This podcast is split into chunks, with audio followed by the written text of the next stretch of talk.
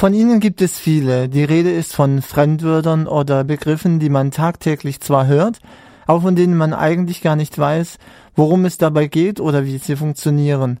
KIT-Reporterin Hanna Kiemle ging da mal der Frage nach, was der eigentlich der Unterschied zwischen dem Diesel und den Benzinmotoren ist. Egal, ob man einen Pkw mit Diesel- oder Benzinmotor fährt, beide Motoren haben natürlich ihre Vor- und Nachteile.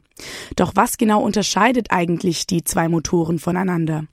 Professor Dr. Uwe Wagner vom Institut für Kolbenmaschinen erklärt uns kurz und knapp die Unterschiede und die Funktionsweise der beiden Motoren. Wie funktioniert eigentlich ein Dieselmotor? Dieselmotoren sind sogenannte Motoren mit Selbstzündung. Das heißt, wir verdichten reine Luft typischerweise auf relativ hohe Temperaturen, spritzen dann den Dieselkraftstoff direkt in diese heiße Luft ein. Ähm, aufgrund der hohen Temperatur kommt es zu einer Verdampfung und zu einer Selbstzündung des Kraftstoffes. Das heißt, die Verbrennung setzt eigenständig ein, sobald eben Kraftstoff vorhanden ist und ausreichend hohe Temperaturen, dass die Selbstzündung auftreten kann. Bei Benzinmotoren hingegen benötigen wir Zündkerzen.